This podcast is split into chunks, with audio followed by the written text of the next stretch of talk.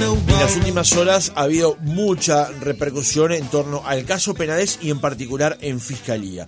La semana pasada el diputado nacionalista Rodrigo Goñi dijo que va a convocar en régimen de comisión general al fiscal general Juan Gómez para hablar acerca de las filtraciones que ocurren en alguna de las investigaciones que se están llevando adelante justamente en la Fiscalía General de la Nación. Lo justificaba el pedido de esta manera. Las reiteradas filtraciones que son además notorias y que día tras día nos enteramos de que se siguen sucediendo, eh, vulnerando derechos de los ciudadanos, vulnerando derechos de los propios fiscales, que, que se ven envueltos en situaciones realmente muy complejas. Es decir, están sucediendo en Fiscalía excesos en cuanto a eh, informaciones que llegan a terceros que no tienen por qué tener acceso a informaciones reservadas, que nosotros estamos cuestionando y sobre todo eh, pedimos explicaciones eh, a que ponga fin a esta situación. Ayer en el Senado, el legislador eh, Alejandro Sánchez del Frente Amplio llamó a respetar la institución Fiscalía. Lo primero que nada, yo creo que tenemos que cuidar la institución Fiscalía, que ha tratado, ha sido vapuleada por varios actores del gobierno, con declaraciones muy fuertes.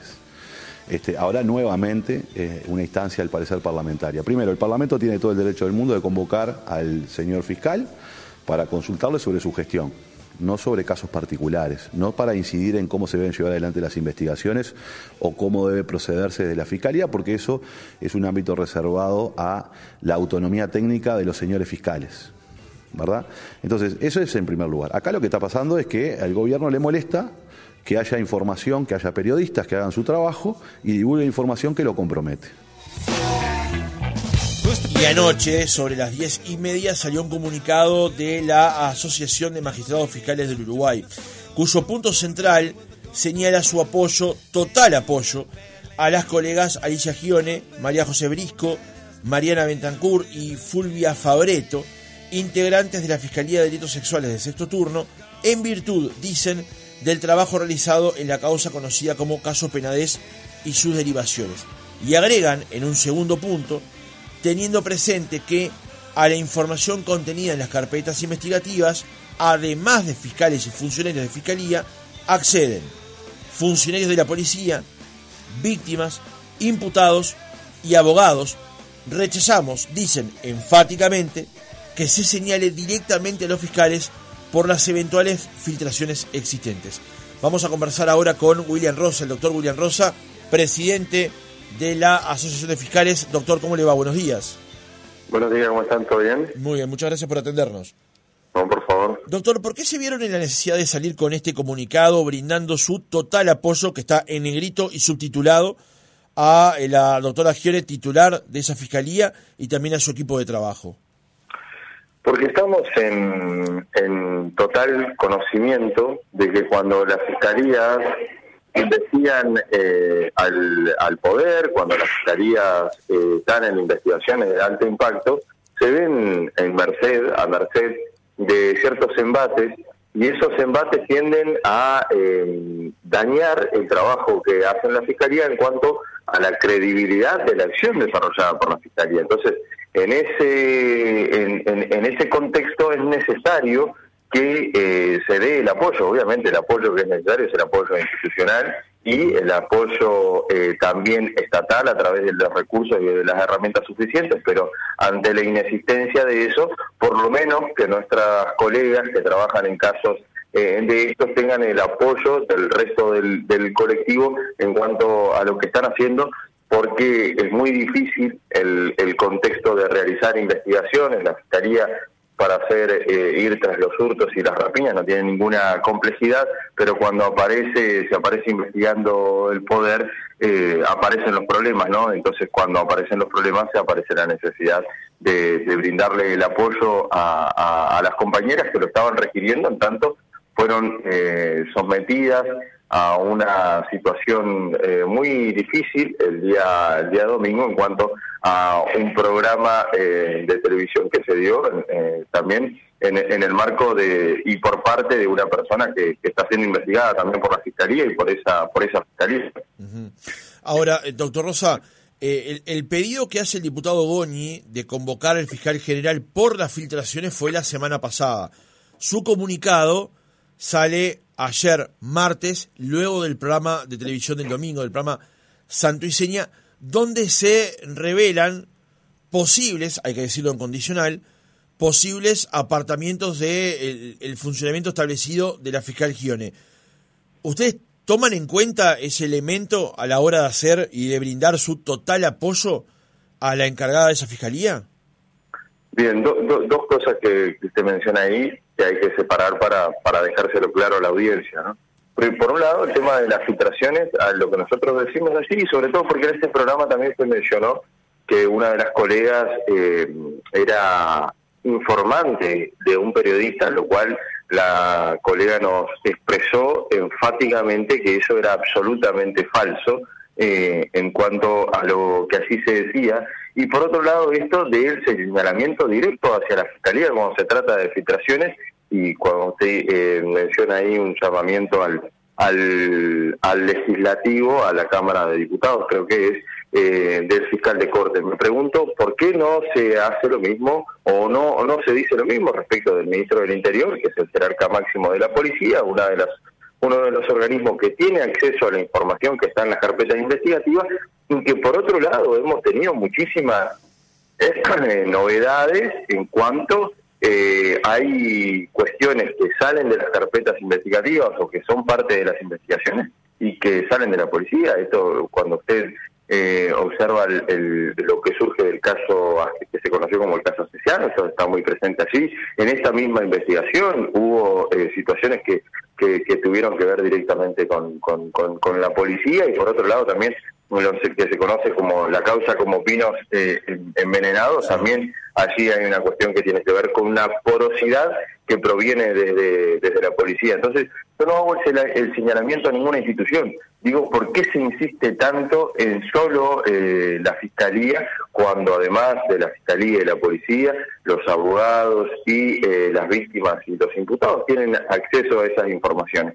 creo que es parte también de esta idea de em, emprenderla en contra eh, de la Fiscalía como institución, que lo vemos en diferentes aspectos, ya sea en no darle recursos a la Fiscalía, ya sea en hacer manifestaciones constantes en, en contra de, los fiscales, ya sea en proponer eh, proyectos de ley que son perniciosos para los fiscales o para la Fiscalía. Creo que ese contexto es claro y, en cuanto eh, a las filtraciones también aparece. Después usted dice así respecto de cuál es la situación de, esta colega fiscal en cuanto a su vínculo con una de, las víctimas que aparece así referenciado en el, en el programa. Lo primero que hay que decir es que si esto es parte de una investigación, hay que eh, ser muy cauteloso a ese respecto. Nosotros lo que nos referimos es al trabajo que hacen eh, las colegas que hicieron en este caso en cuanto a la imputación, pero que sepa la población también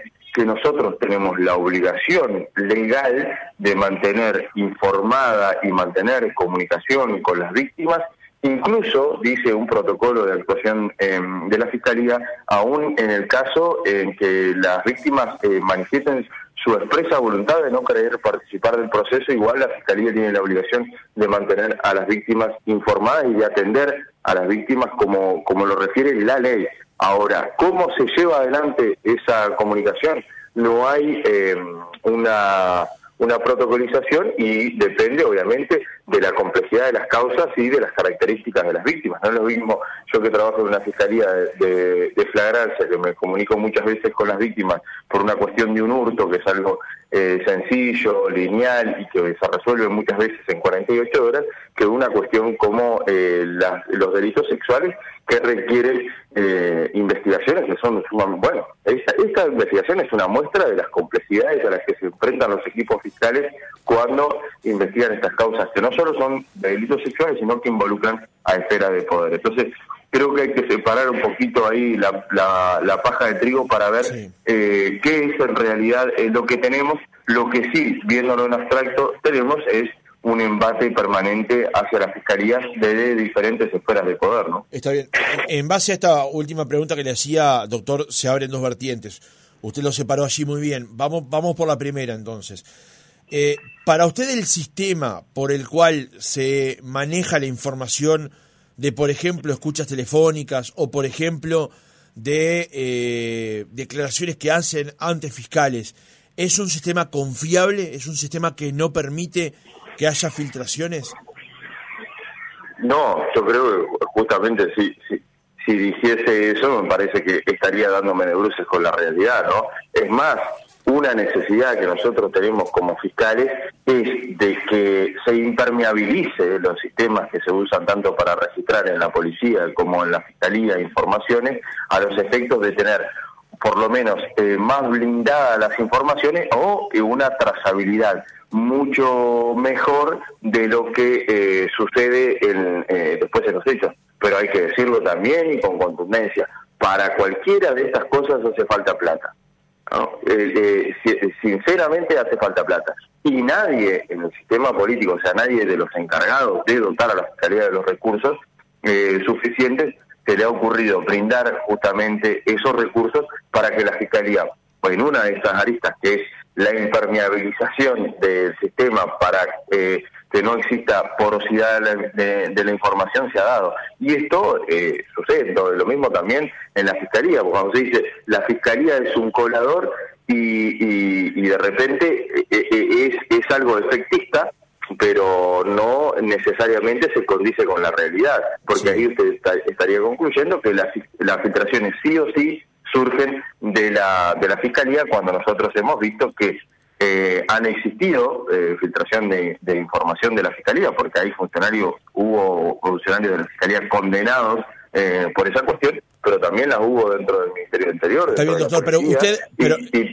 Y, también lo hay en otros, en, la posibilidad en otros aspectos, como puede ser los abogados o los mismos intervinientes. ¿no? Está bien, pero en el caso de fiscalía, usted, digamos, puede asegurar que el sistema en el desde fiscalía es infalible o, no tiene estas este, eh, brechas o estas grietas. Se lo planteó porque una crónica del país de ayer decía que fiscales consultados por este matutino sostuvieron que el procedimiento informático de la Fiscalía de Corte, denominado Sistema de Información del Proceso Penal Acusatorio del Uruguay, no es confiable. El sistema informático no es bueno, no es amigable para el trabajo de los fiscales y sus debilidades en materia de seguridad son muchas, afirma un fiscal.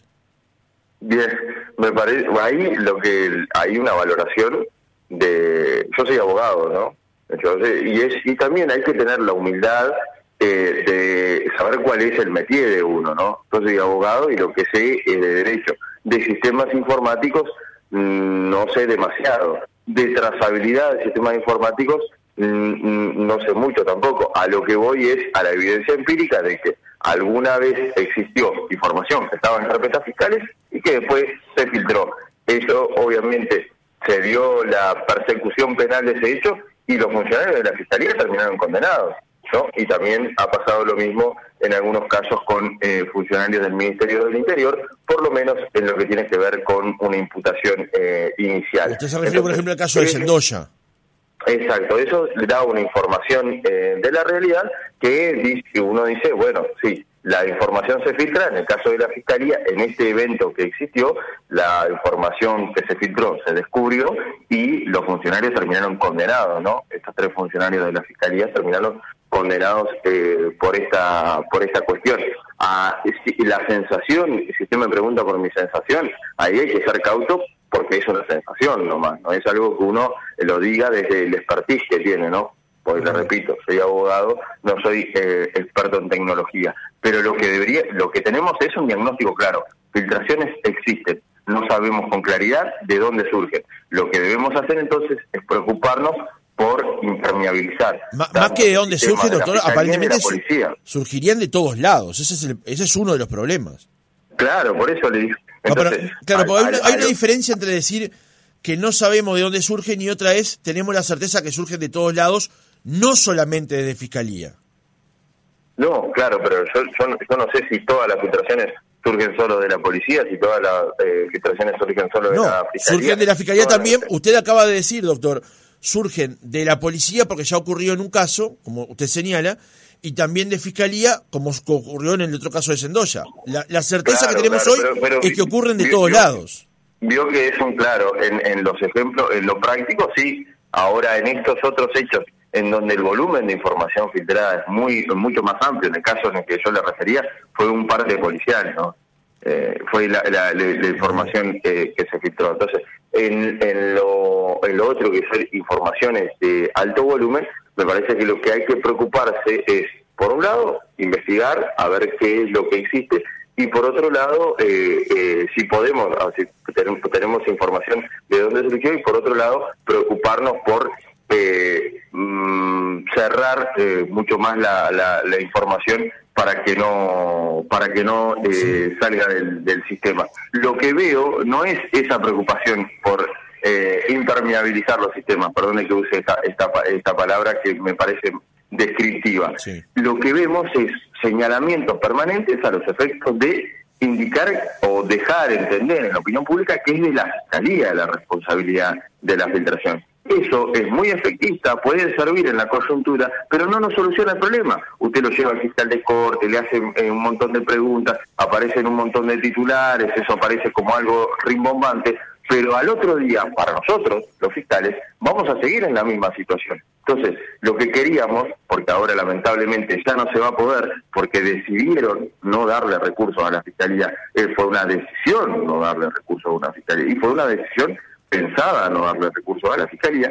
Entonces, en esa eh, decisión quedamos eh, en la misma situación, por lo menos vamos a quedar así hasta el año 2026. Entonces, es muy fácil criticar, pero a la hora de tomar acciones efectivas, que es pensar en el fortalecimiento de estas instituciones, las medidas no ocurrieron. Entonces, es, eh, las críticas van a seguir apareciendo pero eh, hay que tener en cuenta cuál es el contexto ¿no? que, se dan para que esas críticas aparezcan. Doctor, déjeme agregar un punto más aquí, porque eh, usted señala en el punto 2 del comunicado de, de, los fiscales, teniendo presente que la información contenida en las carpetas investigativas, además de fiscales y funcionarios de fiscalía, acceden funcionarios de la policía, víctimas, imputados abogados, rechazamos enfáticamente que se señale directamente a los fiscales por las eventuales filtraciones existentes. En las últimas horas, el doctor Juan Faúndez, presidente de la Asociación de Abogados Penalistas, escribió en X, me acaban de enviar esto, es una captura de una nota de los colegas de Radio Carve al fiscal Gómez. El titular de la nota dice, Gómez, la información de una causa también la tienen los abogados y no reciben sanción penal si la filtran. Y allí Fagundes responde, o, asume, o, comenta sobre esto. Le recomiendo al funcionario que se ocupe de sus problemas y no amenace a los abogados con sanciones que no existen. El desacato relacionado a la reserva de un expediente, además de abusivo, está limitado a eso.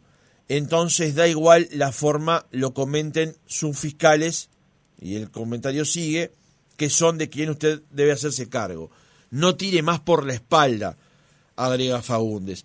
Eh, una, una lectura que uno podría hacer, doctor, del comunicado que asumen ustedes, es que también hay una visión corporativa, decir, bueno, en las filtraciones podemos no ser nosotros solos, hay otras personas también, y de eso parece defenderse también el doctor Fagundes. Mm, bueno, yo lo que, lo que doy es un detalle de la realidad de que no existen elementos o sea, eh, no existen elementos para decir las filtraciones son de la fiscalía. Me, explico. Yo y, yo me manejo siempre, eh, sobre todo como, como fiscal, me manejo en, cuestiones de evidencia. Así como yo para, para imputar a una persona de la comisión de un delito tengo que manejar evidencias sólidas y presentarlas ante un juez y, y desde ahí eh, fundamentar mi posición, eso lo tengo que escribir para cualquier elemento de mi vida. Yo no puedo andar haciendo acusaciones eh, livianas eh, y directas cuando no tengo las, las evidencias y simplemente porque esa es mi impresión o mi sensación. Ese mm, acto de responsabilidad con la que uno se maneja lo tiene que hacer para todas las cuestiones. Entonces yo cuando veo que eh, hay señalamientos, pero no hay evidencias que sustenten ese señalamiento o que son meras impresiones de quienes eh, de, quienes los pronuncian, me veo la necesidad de decir, o nos vemos nosotros en la necesidad de decir, porque yo simplemente soy un representante eh, gremial, es decir, que acá en estos señalamientos no se amparan en evidencias y aparte,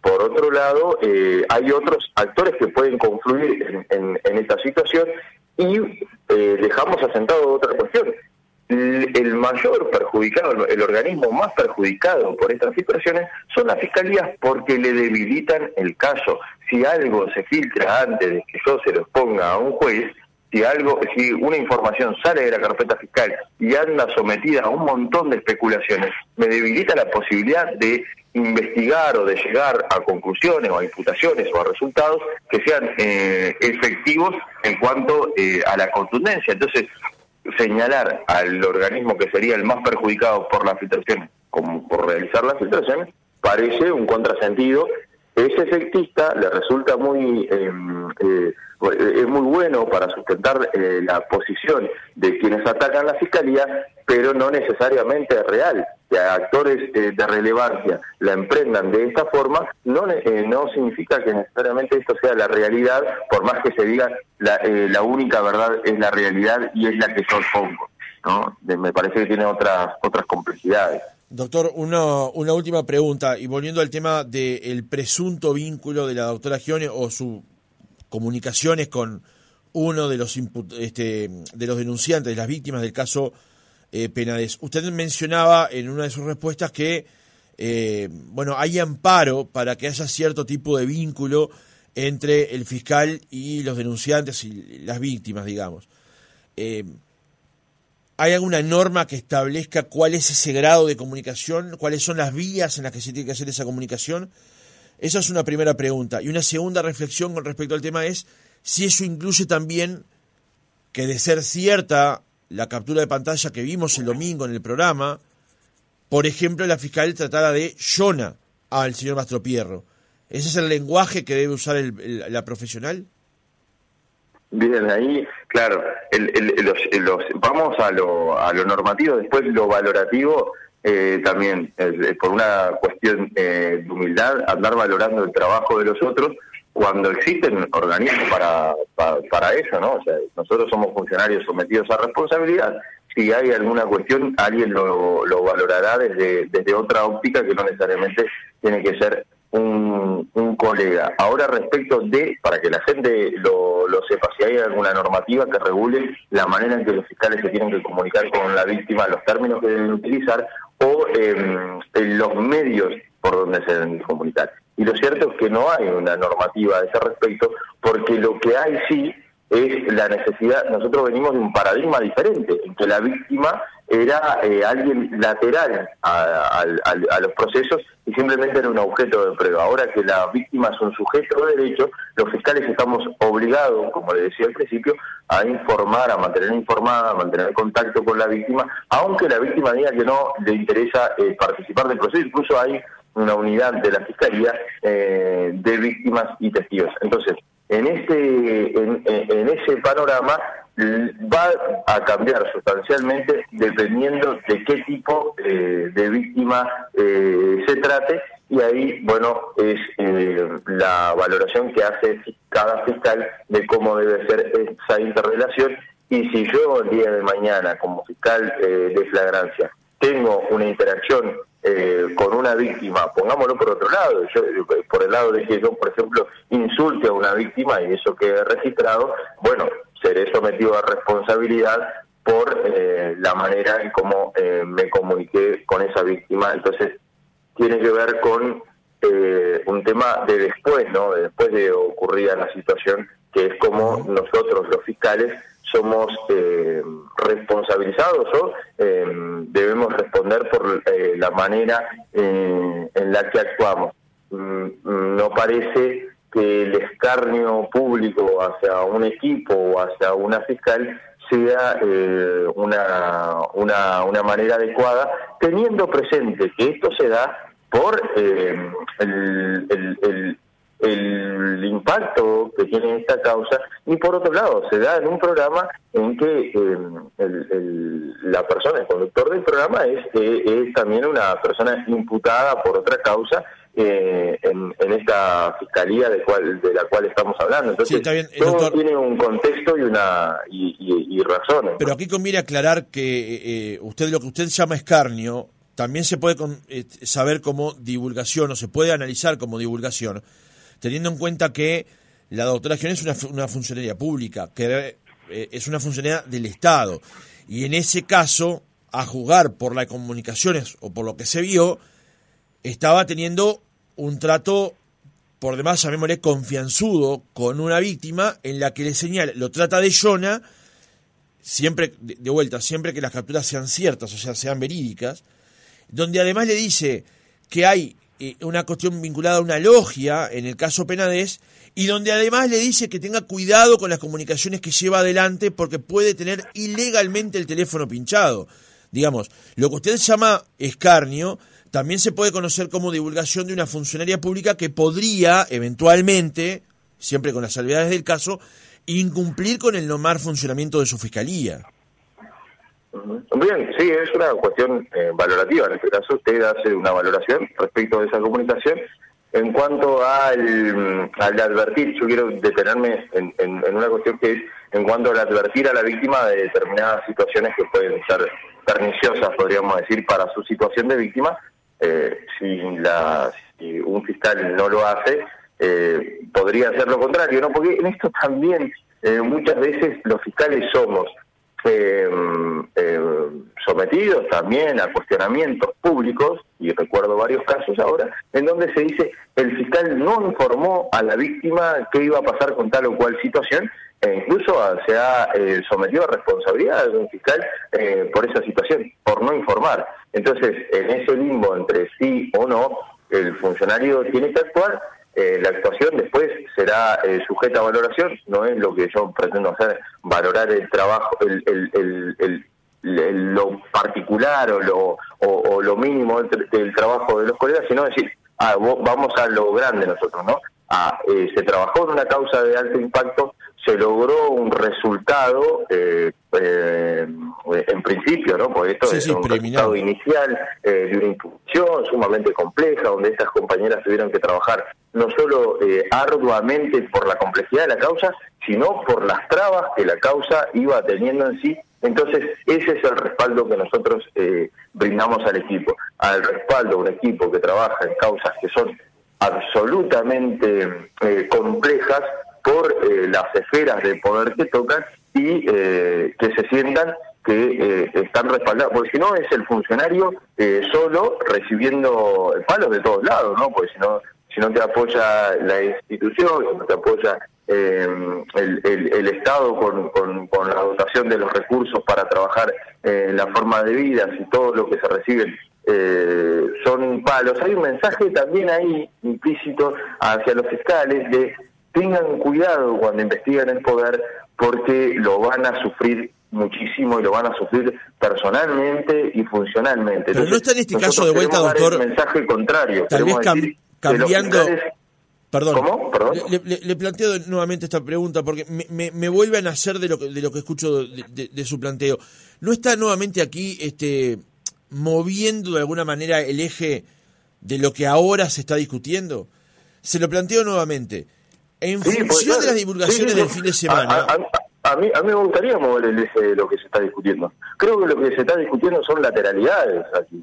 Yo creo que lo medular, que es qué pasa cuando la Fiscalía investiga el poder y los y, los embates que sufren eh, los fiscales cuando investigan el poder, son el tema medular que hacen al Estado claro, pero no es el tema de ahora. Estado de Derecho. Pero lo que, lo que pasa es que si solo discutimos aquellas cosas que eh, en, en, la coyuntura resultan importantes, un día vamos a tener una fiscalía totalmente sometida al descrédito público por eh, la acción de muchos centros de interés y no vamos a ver a saber por qué eso sucedió y como pasa en otros países, cuando se investiga la corrupción y eh, la fiscalía llega a resultados, la justicia llega a resultados, después eso no, no tiene ninguna repercusión pública, eso no tiene ningún interés, incluso algunos eh, funcionarios eh, públicos que son investigados y condenados por determinados actos de corrupción, después no tienen en la ciudadanía ninguna repercusión porque se dice esto del lawfare, ¿no? Como que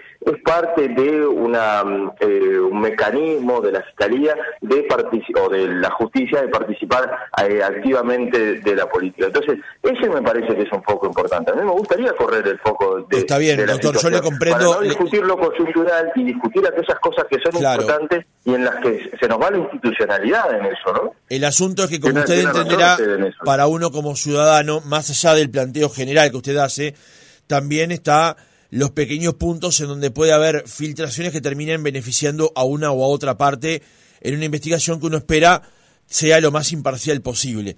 Y para cerrar una última pregunta, este doctor Rosa, ustedes emiten su, su comunicado manifestando su total apoyo a la doctora Gione y a su equipo de trabajo, luego de que se abre una investigación administrativa sobre la funcionaria, luego de unas publicaciones en las que se advierte lo que comentamos en este reportaje.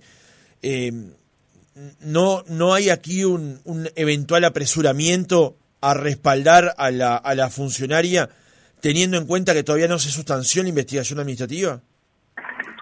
Pero el, el, el, resultado de la investigación administrativa es, nosotros no hacemos ninguna mención respecto del resultado de la investigación administrativa, fíjese, porque usted lo vincula con el hecho de una de algo lateral, que es la comunicación de la fiscal con una víctima, que eso puede ser objeto de investigación y nosotros no hacemos ninguna mención de esa situación, porque nosotros estamos hablando del trabajo de la Fiscalía en la imputación, nada más ni nada menos de que alguien que era em, eh, senador de la República, un senador de suma importancia, y de un director de un centro de reclusión eh, de alta de alta jerarquía. Sí, pero el comunicado dice el caso Penades y sus derivaciones, doctor. Usted lo quiere vincular como que nosotros estamos apoyando a la, a la fiscalía vinculado a una a algo un tema absolutamente lateral que es la comunicación de un de una fiscal eh, con una víctima y nosotros justamente no estamos poniendo el foco allí, sino estamos poniendo el foco en la preocupación de que cuando los fiscales investigan al poder siempre aparecen sometidos a estas dinámicas de embates eh, permanentes. Ahí el, el, el, foco es totalmente diferente en donde lo... Y es la, es la, segunda entrevista que estoy teniendo en la mañana y es la segunda entrevista en que el foco, eh, estamos teniendo una diferencia en donde estamos poniendo el foco. Y yo quiero quiero que la gente le quede claro que yo estoy poniendo el foco en eh, lo complejo que es investigar el poder y eh, las los problemas a los que se enfrentan eh, los funcionarios eh, que lo hacen eh, y, cuando trabajan en la fiscalía, cuando son fiscales. Entonces, evidentemente yo quiero dejar aceptado así que mi, foco no está puesto en esas en esas conversaciones. Puedo puedo hacer puedo informar, dar un punto de vista informativo de cuál es, qué es lo que regula la norma y cuál es eh, lo que en líneas generales uno puede encontrar en la realidad, pero no hacer una valoración respecto de lo que es el tema puntual y sí irme a lo macro, ¿no? Porque a veces lo, lo puntual nos obnubila y como es muy eh, genera un, poquito capaz más de interés eh, mediático pero yo a mí lo que me preocupa es la institución fiscalía y es la institucionalidad. Bien, yo le hacía la pregunta porque en el comunicado se dice caso Penades y sus derivaciones, entendía por derivaciones todo lo que estaba allí vinculado, por eso el alcance de las preguntas. Sus, derivaciones es sus casos derivados, ¿no? O sea, porque hay un caso principal y hay otros casos que son derivados. Está, está bien, por eso. No está aclarado aquí, por eso le, hacía esas preguntas. No, que, quiero dejar esa, esa, esa aclaración, que tiene que ver con las derivaciones eh, del caso sí, del trabajo del fiscal en cuanto al trabajo del fiscal que después termina en el, juzgado, ¿no? Que al final siempre nos, nos piden que nosotros nos centremos en el trabajo que después termina en el juzgado y, y después lo que parece más importante son las cuestiones laterales, ¿no? Doctor William Rosa, presidente de la Asociación de Magistrados Fiscales, gracias por haber estado otra mañana con nosotros. Muchísimas gracias a ustedes por el contacto, que pasen muy bien.